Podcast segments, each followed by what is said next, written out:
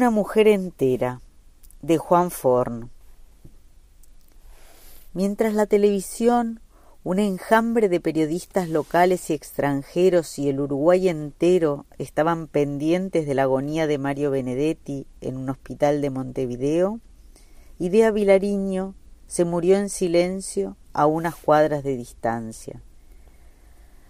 Aunque el día siguiente un centenar de admiradores le rindió homenaje en el hall central de la Universidad de la República, a su entierro en el cementerio del norte fueron solo catorce personas. El episodio cierra de manera perfectamente coherente la leyenda que la rodeó siempre, a veces alimentada y a veces padecida por ella misma. Como muchos de mi generación, conocí los poemas de Idea Vilariño en las ediciones que le hizo Shapire en los años sesenta.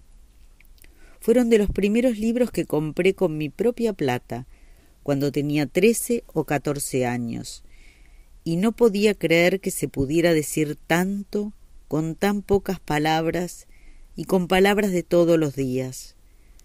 Uno empezaba a leer esos poemas preguntándose si no eran material de póster, hasta que venía esa descarga eléctrica en el plexo y se nos atragantaban las palabras en la garganta y entendíamos con clarividente certeza que no se podía decir eso de otra manera. No se podía decir eso sin haber pasado antes por las comarcas más pavorosas del amor. Toda la experiencia de la vida estaba en esas líneas asombrosamente simples. Había uno en particular que se llamaba Ya no. Ya no será. Ya no viviremos juntos. No criaré a tu hijo, no coseré tu ropa.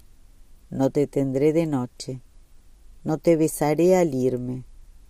Nunca sabrás quién fui, por qué me amaron otros. No llegaré a saber por qué ni cómo nunca ni si era de verdad lo que dijiste que era, ni quién fuiste, ni para qué fui para ti, ni cómo hubiera sido vivir juntos, querernos, esperarnos, estar. Ya no soy más que yo, para siempre, y tú ya no serás más para mí más que tú. Ya no estás en un día futuro, no sabré dónde vives, con quién, ni si te acuerdas. No me abrazarás nunca, como esa noche, nunca. No volveré a tocarte, no te veré morir. La Vilariño se lo había escrito Onetti, le había escrito todos los poemas de ese libro terrible llamado Poemas de Amor, y se lo había dedicado, y años después le quitó la dedicatoria cuando se reeditó en España, y ahí logró por fin lastimar a Onetti, como él la había lastimado a ella. En los años noventa, cuando yo trabajaba en Planeta y María Esther Guilio y Carlitos Domínguez preparaban su biografía sobre Onetti, Construcción de la Noche, los torturaba pidiéndoles que contaran más cosas de aquella terrible historia de amor, hasta que el Agilio me dijo ¿Por qué no encargas una biografía sobre idea y nos dejás de joder a nosotros? Algunas cosas me contaban igual.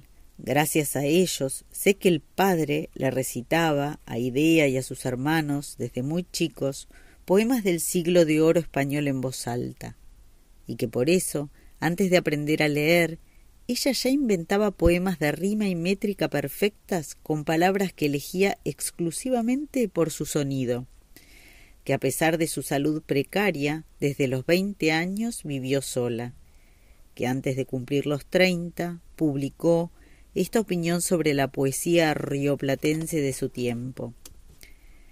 Miserablemente estancada en un pantano, pobre poesía de provincia, sin originalidad, sin fuerza, sin ningún poeta verdadero, ningún intenso, ningún nuevo, ningún desesperado, ningún revolucionario.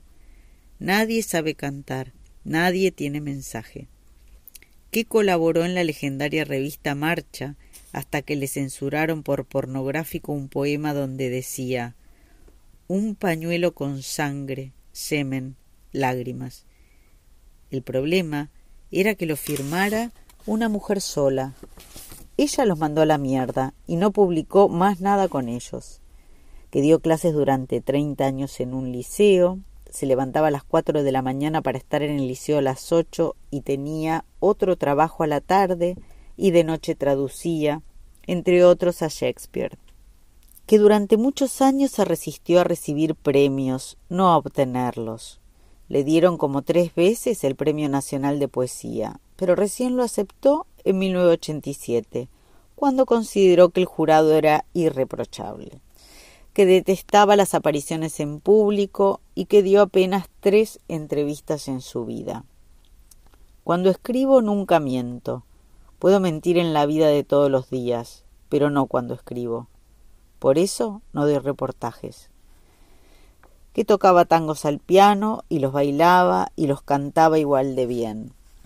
Que en lugar de publicar libros nuevos a partir de 1966, prefirió reeditar los mismos tres: Nocturnos, Poemas de Amor y Pobre Mundo, agregando de canuto en cada reimpresión los poemas nuevos que iba escribiendo hasta que en 1989 aceptó sacar un libro enteramente inédito.